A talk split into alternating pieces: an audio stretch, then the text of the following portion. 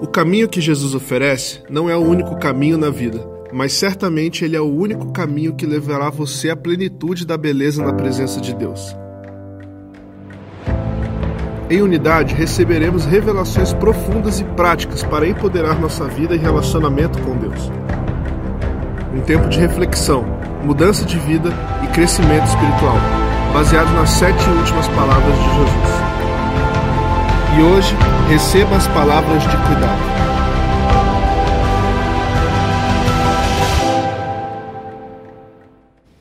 Amém. Bem-vindos então, 40 dias até a Páscoa e hoje vamos à terceira mensagem da série. Quando Jesus estava na cruz, nos seus últimos momentos, depois de 30 anos em que ele nasceu, cresceu, foi cuidado por Maria e José e viveu a sua vida familiar, abençoou a sua família, ele então recebe de Deus a direção que era o tempo. Jesus, então, o Galileu, começa aos 30 anos formar o seu ministério, um ministério que foi curto de tempo, mas intenso de ação e completo de propósito. E durante três anos Jesus viveu o seu ministério profético. Chamou doze homens e com eles então criou o discipulado e durante três anos os capacitou para quando ele subisse, os seus doze fizessem a sua obra. Sabemos que um foi o filho da traição, mas onze cumpriram o propósito e depois a vida ministerial continuou, foram eleitos outros, a igreja se constituiu e o evangelho chegou até nós. Mas Jesus viveu intensamente a sua vida, e quando chegou ao final, as sete últimas palavras de Cristo foram palavras muito intensas e proféticas. Ele sobe ao madeiro carregado, ali ele é então crucificado, e a primeira palavra dele vimos que foi uma palavra de perdão. Pai, perdoa porque não sabem o que fazem. Lá em cima da cruz, ao invés de olhar e pensar em qualquer coisa negativa ou ódio, ele pede por perdão. Depois, ele então vê o pedido de clamor daquele ladrão, que na tradição cristã é chamado de Dimas, e ele reconhece Jesus. Se hoje, se você é o filho de Deus, então, perdoa-me. E ele disse: Hoje então estará comigo no paraíso. Que isso? Uma palavra de esperança. É isso, gente, que nós jamais podemos perder: perspectiva e esperança. Mas chega um momento lá em cima, na cruz, pendurado no madeiro, que Jesus libera essa palavra, que é uma palavra tão importante para nós.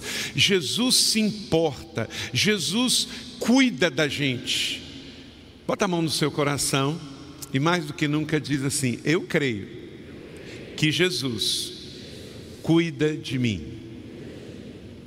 Meus irmãos, um tempo de adversidade como nós estamos vivendo, mais do que nunca para nós, a fé faz tanta diferença. Paulo diz que a gente pode estar até agoniado, a gente pode estar até preocupado, perplexo, mas nunca desesperados e desanimados, porque a gente sabe que o Senhor cuida de nós. Então, sim, um tempo como esse, por exemplo, você perdeu dinheiro no mercado porque você aplicava em bolsa. Renova sua fé. Meu Deus cuida de mim. Se você está doente, meu Deus cuida de mim. Se você está preocupado, bota a mão no seu coração, respira e diga: Jesus cuida de mim. Ele não vive longe lá no céu sem se importar com você. Ele conhece você, ele me conhece, ele sabe da sua dor, ele sabe da sua diversidade. É um Deus que se importa. E na sua terceira palavra da cruz, a palavra de cuidado ficou evidente. Você não está sozinho na terra, você está com um Pai no céu e um Espírito Santo dentro de você que te abençoa e cuida de você nas maiores adversidades. A fé cristã, ela faz diferença em todos os momentos, mas é na adversidade que ainda mais sabemos que os nossos pés estão sobre a rocha. Paulo, escrevendo aos Tessalonicenses, quando ele fala, por exemplo, sobre o consolo, sobre quem já morreu, ele diz: Não quero que vocês vivam ansiosos como aqueles que não têm esperança. Você vai num velório de uma pessoa que ainda não tem Jesus, como é que é o ambiente? É de desespero, é um choro de desespero. Você vai num velório de alguém que tem Jesus, como é que é o choro? De saudade de tristeza, porque Deus não fez a gente para morrer, mas não tem desespero, porque nós somos o povo da esperança, nós somos o povo da fé. Então tem gente que fica pensando assim: ah, mas o que está acontecendo, como é que vai ser? Mas irmãos, primeira coisa, nós cremos que a vida na terra ela é breve, curta, temporária e passageira. Nós não precisamos de coronavírus para morrer, porque todo dia morre gente de todo tipo de pessoa. Nós somos uma igreja de 20 mil membros. Temos um ministério chamado Zoe. Toda semana a gente está em cemitério. Porque nós estamos aqui de passagem mesmo. A grande questão não é ter medo da morte, é estar preparado para quando vamos partir. Porque até pessoas que já foram curadas e dão testemunho da sua cura, um dia vão morrer. Vivamos o dia de hoje como se Cristo voltasse amanhã. Eu escrevi no meu Twitter essa semana o seguinte: disse Jesus em Mateus 24: quando o evangelho for pregado no mundo inteiro, virá o fim. Então tem gente perguntando assim: é o fim do mundo? Eu falei: depende. Se o evangelho já foi pregado no mundo inteiro, então se prepare que você pode ter que subir. Mas, meus irmãos, pelo jeito ainda não foi. Então acho que não vai ser dessa vez. Então só aguento o tranco, porque as tempestades passam, né? Mas deixa eu te fazer uma pergunta. Você pode estar com receio de pegar uma doença infecto-contagiosa, normal. Eu e você somos humanos. Mas deixa eu te dizer uma coisa como seu amigo e seu pastor. Para morrer você tem que estar pronto. E certeza que se você passar daqui, você vai viver na eternidade com Jesus. Você não pode querer ficar doente, não pode querer morrer e ter receio de pegar doença. Totalmente normal mas você não pode ter medo da morte. Por quê? Vamos à nossa palavra de hoje mais uma vez. 1 Coríntios capítulo 15, 55 a 57, vamos relembrar isso. Por que, que não podemos temer morte, doenças ou qualquer outra coisa? Temos que ser sábios e previdentes. Mas vamos lá? Por quê? Onde está, ó morte, a sua vitória? Onde está a morte? O seu aguilhão. O aguilhão da morte é o pecado. E o pecado, a força do pecado é a lei. Todos juntos, igreja da cidade. Mas graças a Deus que nos dá a vitória por meio de nosso Senhor Jesus Cristo. Por que, que o Senhor está nos dizendo isso, igreja da cidade? Porque o que, que pode nos fazer a morte? Nos tirar a vida na terra, mas não pode nos tirar a eternidade com Jesus. Então ela foi aniquilada. Quando Jesus morreu na cruz do Calvário, a morte foi vencida ali. No máximo, o que a morte que veio para a terra como fruto do pecado e da desobediência de Adão e Eva e entrou no mundo como algo que Deus não havia planejado para o homem, tem validade só aqui na terra. O poder da morte acaba aqui, mas eu e você não vamos viver aqui, nós vamos viver na eternidade e lá não tem morte e o poder da morte está quebrado. Então você vai, como a Bíblia diz, dormir no Senhor. Então, se eu sei disso, eu não vou me desesperar, porque eu sei em quem tenho crido e eu estou certo que Ele é poderoso para guardar o meu depósito até o dia final, até o dia que você vai sacar sua conta, está sendo depositado. Todo dia que você vive na terra está sendo depositado, está sendo depositado, está sendo depositado. Cada vez que você ora, cada vez que você ganha alguém para Jesus, cada vez que você pastoreia, cada vez que você discipula, cada vez que você faz um ato de amor, está sendo depositado. Paulo diz lá em Efésios 1,3 que todas as bênçãos já estão depositadas para nós.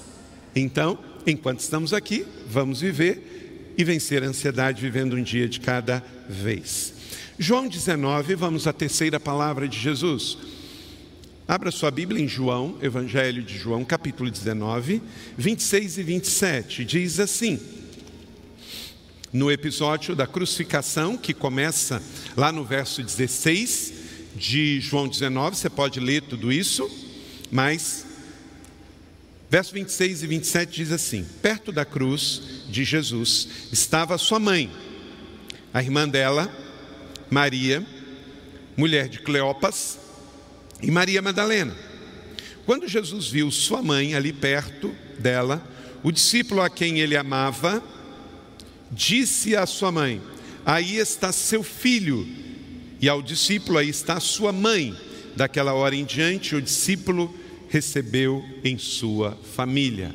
Amém? Esta é a terceira palavra de Jesus. Jesus em família, está ali a mãe de Jesus.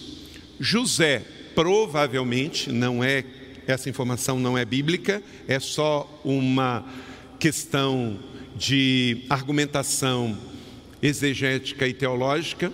Naquele tempo, os homens casavam-se mais velhos e as mulheres mais novas. Então, como Maria, uma adolescente, estava prometida a José, não era bem exatamente que ia casar ali, mas estava prometida, José devia ser bem mais velho. Você tem que lembrar que o índice de vida naquele tempo era muito pequeno, a expectativa de vida não chegava a 50 anos. Então, José nesse período já provavelmente já não estava mais com Maria, já tinha morrido, porque senão provavelmente ele estava ali, porque ele não iria deixar a sua esposa e o seu filho num momento tão difícil. Então, a probabilidade de José já ter morrido. Então, quem assume esse papel numa família judaica cristã é o filho mais velho. Então, João não era só o discípulo amado, mas irmão do Senhor, e ele então tem um papel que Maria fala: então, olha, aí está o seu filho, Maria, aí está a sua mãe. Eu estou cumprindo a minha função aqui de Jesus histórico e também de Salvador do mundo, mas a vida de vocês não acaba aqui, então continua. Então a palavra de Jesus liberada é uma palavra de cuidado, de carinho, de proteção. Aí está a família biológica, aí está a família da fé. Fiquem juntos, porque o dia vai ser difícil. Mas é aí que nós precisamos estar redobrando a oração de uns pelos outros e cuidando uns dos outros. Vamos, ninguém solta a mão de ninguém, mas no sentido figurado né? E vamos cuidar uns dos outros. Terceira palavra, receba as palavras de cuidado. Aí está o seu filho, Maria. Aí está sua mãe, João. Cuidem uns aos outros. Tenham cuidado, igreja da cidade, os dias são maus. Vamos sair deste culto com a fé renovada e com o senso de responsabilidade, de cuidar da nossa família biológica e da família espiritual. Até porque esse ano profético de 2020 é o ano da palavra e da família. Então pegue essa palavra de Jesus, a terceira palavra dele na cruz, e cuide da sua família biológica e espiritual. Obedeça ao que Jesus diz. No momento da cruz, ele perdoa, ele dá esperança e ele oferece cuidado. Agora não é hora de desespero, é hora de cuidado, é hora de renovar nossa aliança com Deus e dizer: Senhor, eis-me aqui e usa-me. Esse é o tempo. Amém, igreja da cidade?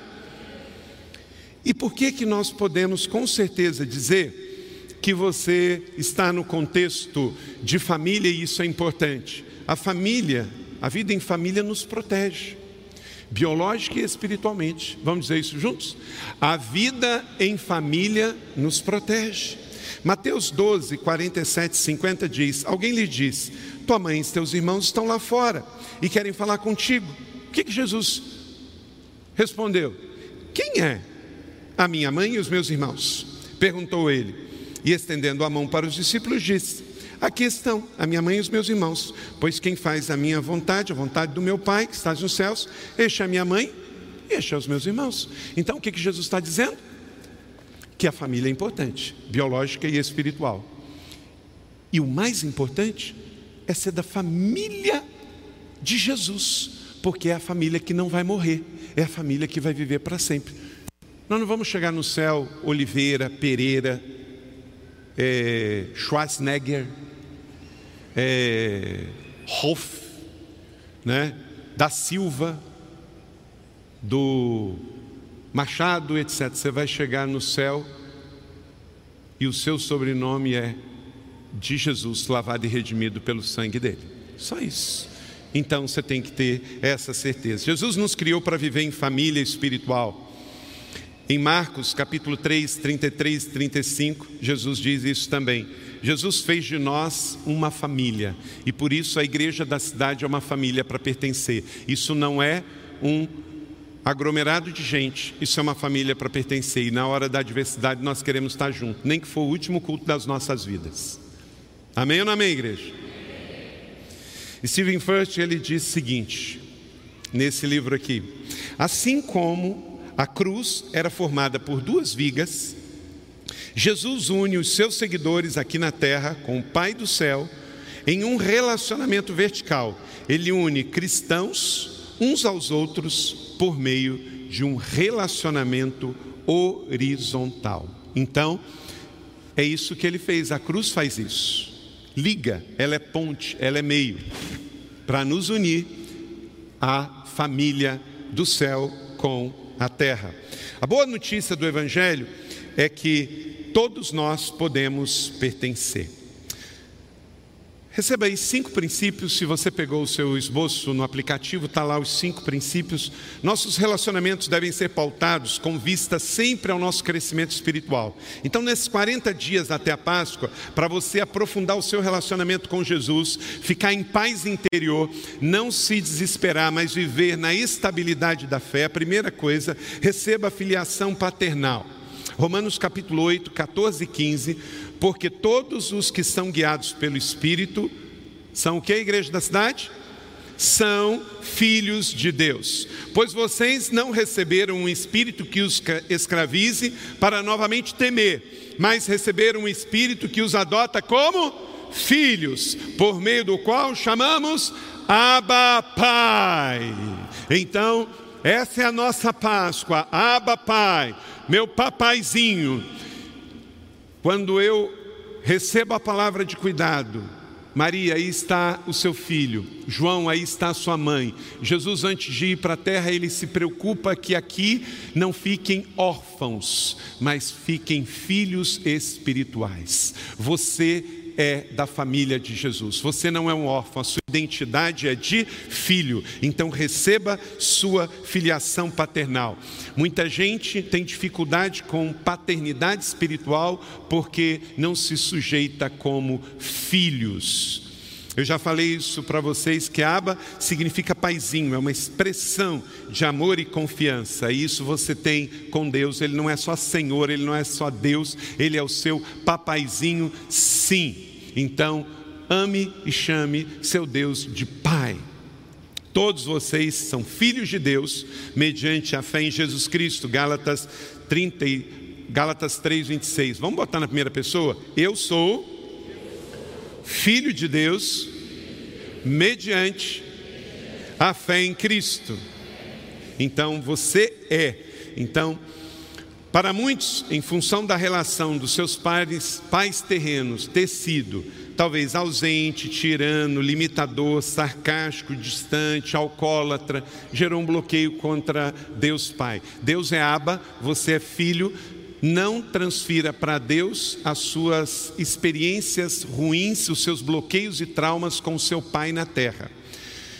Deixa eu dizer uma coisa: o seu pai na terra, biológico, pode ser um pai espiritual, mas talvez ele não conseguiu ser. Não é porque ele é ruim, é porque ninguém pode dar o que não tem. Então, tem uma filiação bem resolvida de Deus como Pai no céu. Agora, também não deixe que o lesado ao lado prejudique você. Nós temos às vezes um problema com influência.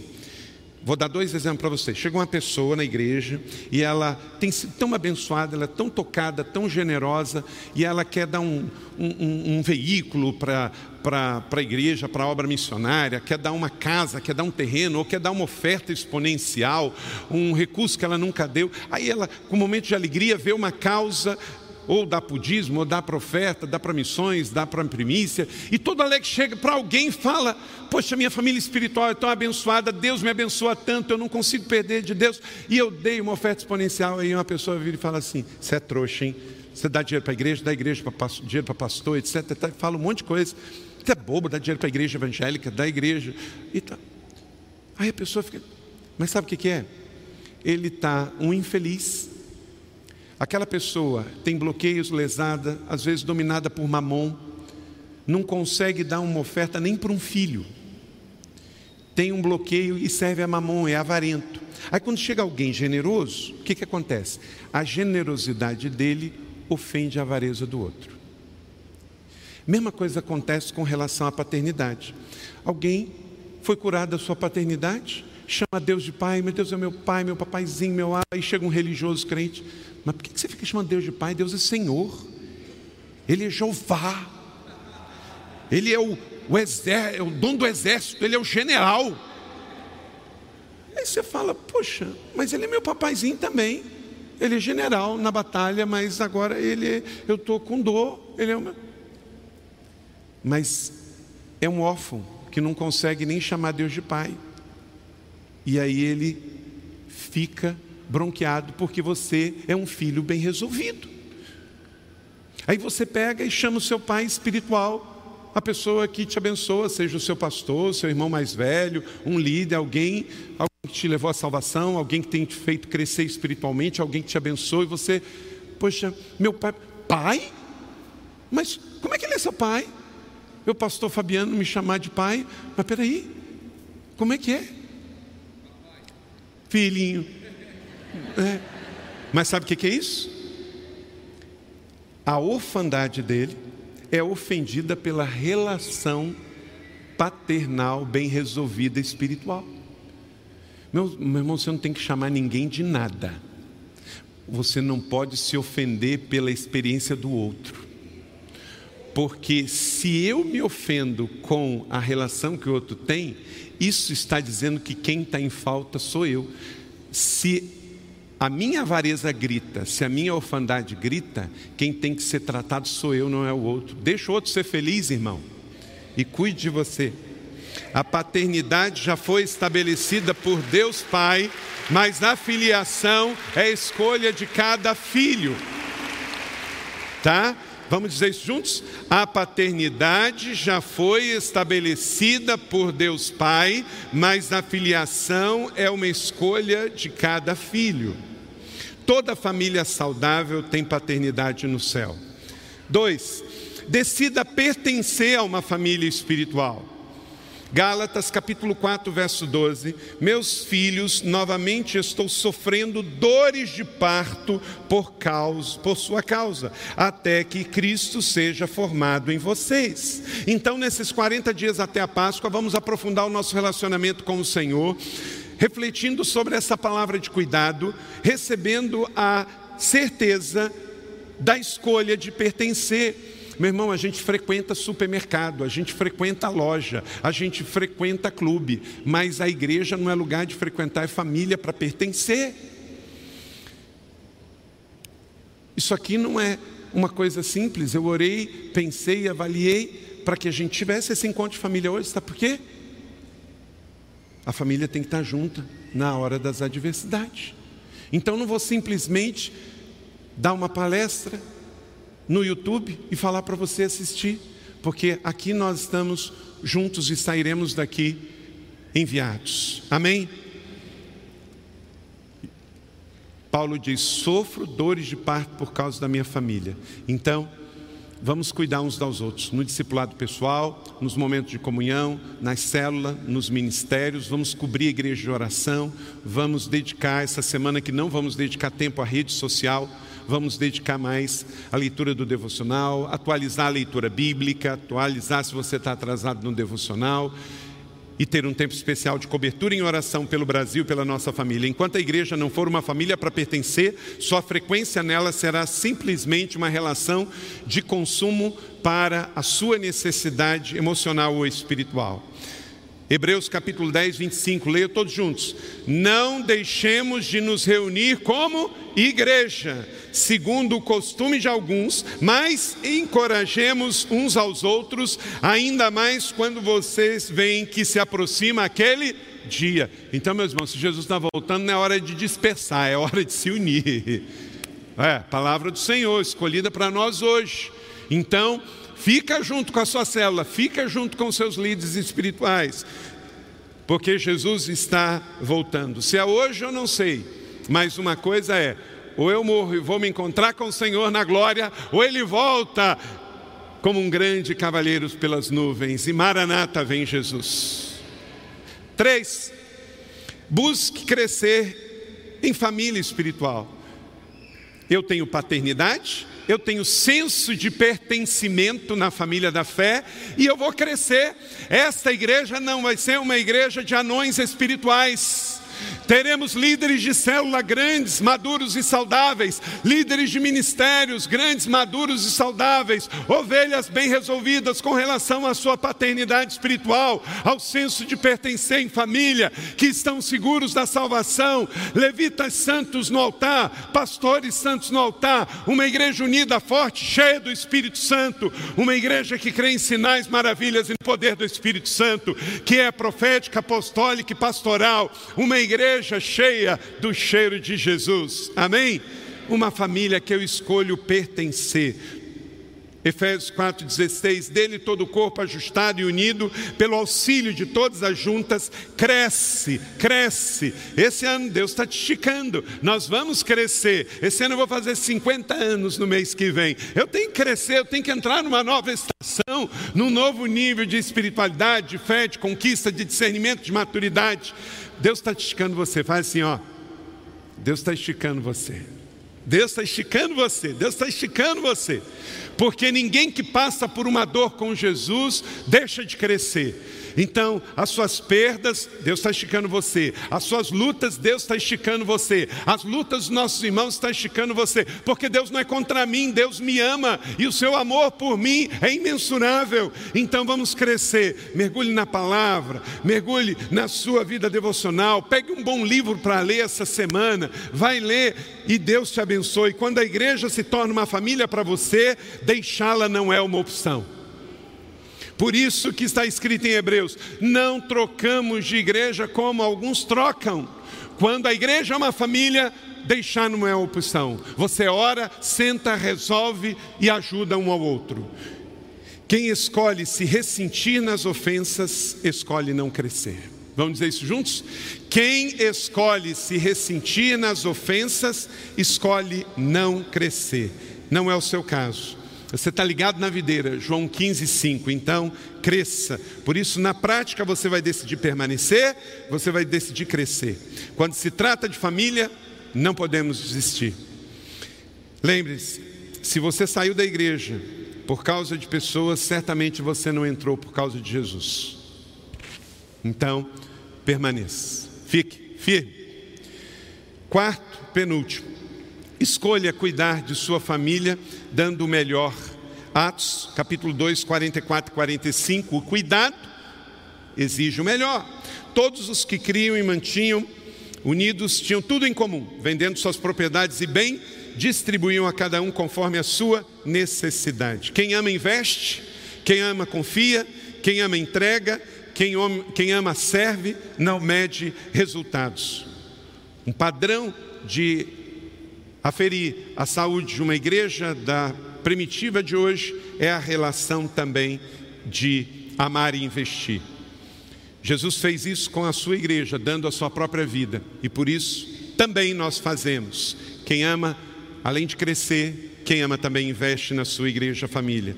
O referencial é Jesus, João 3,16, ele deu a sua própria vida. Então, nós damos o nosso melhor uns aos outros. Cuidamos sendo cuidados. Aqui nós temos ministérios, onde fazemos cuidando, e na célula a gente cuida fazendo. Quinto e último, sempre trabalhe pela unidade da sua família.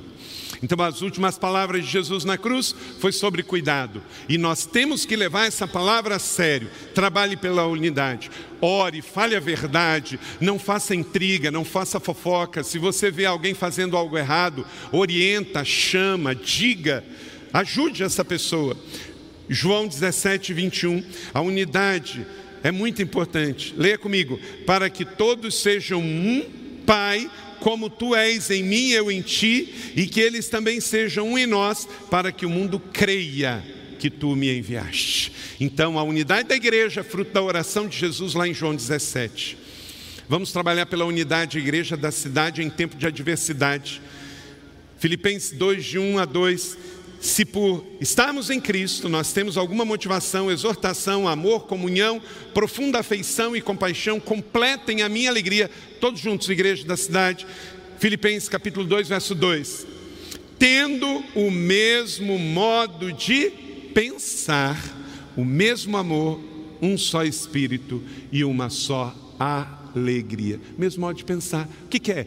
Não é gosto. Você pode gostar do branco ou do azul, um de um estilo de música ou de outro, mas nós temos o mesmo modo de pensar. A igreja é uma igreja família, profética, apostólica e pastoral, uma igreja de fato grande em múltiplos lugares, de São José para o mundo, uma igreja família, uma igreja de paternidade espiritual, uma igreja que entende o mover profético de Deus e é uma comunidade restauradora e curadora. Então, trabalhe pela unidade da igreja, que em nome de Jesus, para a sua família biológica e espiritual, possamos ser uma igreja de unidade.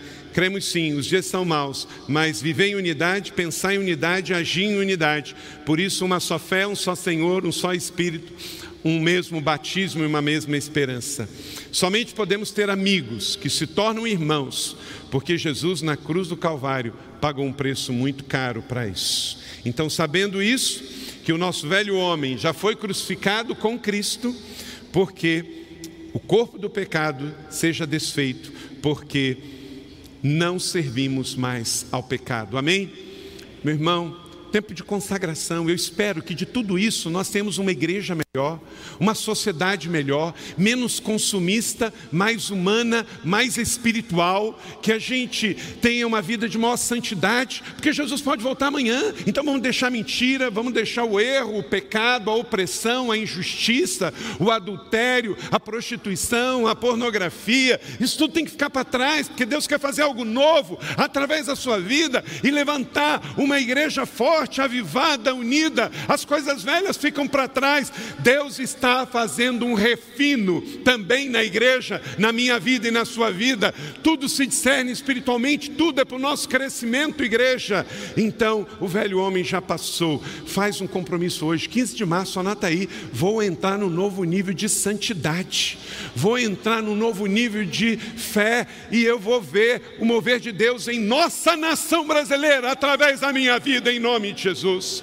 Receba e desfrute o cuidado de Deus por meio da sua família espiritual, da sua cobertura espiritual. Aí está filho, aí está mãe. Deus só criou duas coisas na terra, gente: família biológica e família espiritual. E todas para pertencer e crescer. Você recebe essa palavra da fé? Glória a Deus.